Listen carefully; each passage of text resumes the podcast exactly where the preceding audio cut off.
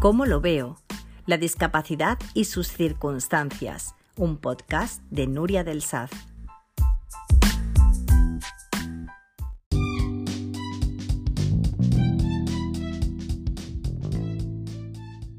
Hola, bienvenidos. Recientemente he descubierto un libro del que me apetece mucho hablaros. Como digo, se trata de un cuento, un cuento infantil. Así que si tenéis niños pequeñitos o sois tíos, tías, abuelos y abuelas, eh, estad pendiente de este vídeo que os va a interesar seguro. Se titula el, el, cuento Los puntitos mágicos. Está escrito por Ana Lidia Pérez Sánchez e ilustrado por Ana Minortas, que aparte de ser tocallas entre sí, son también primerizas como autora y creo que lo han hecho muy bien.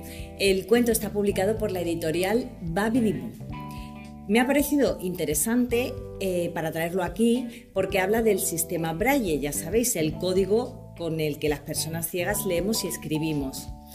Parte de las siguientes premisas. ¿Qué pasaría si un día no pudieras ver? ¿O cómo serías capaz de leer si no puedes ver? ¿no?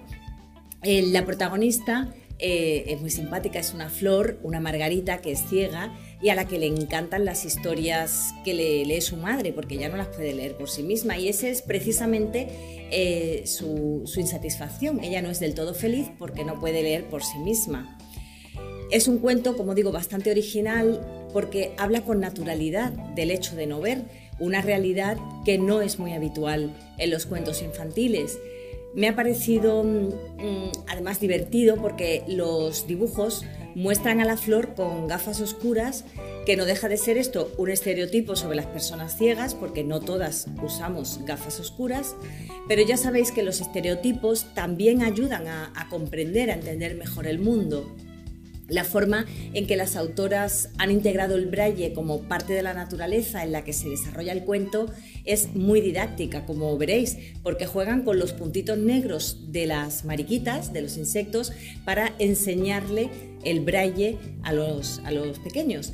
El libro además contiene un abecedario braille completo, para que los niños puedan hacerse una idea y además un código QR con el que los niños pueden ampliar su conocimiento sobre este código. Y por supuesto es una oportunidad fantástica para mostrar realidades diferentes y, además para mm, hablar sobre, sobre este tema, para propiciar eh, la conversación en casa.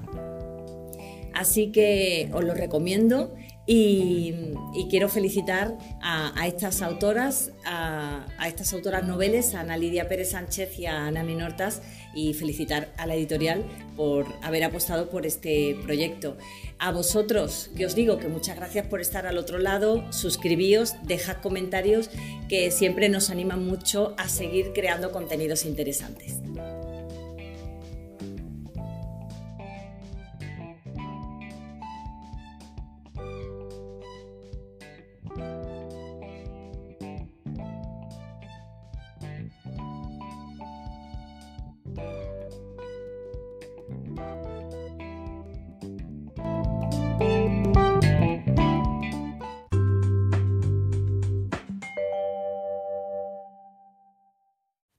Recuerda, puedes ver el vídeo de este episodio en mi canal de YouTube, Nuria del Saz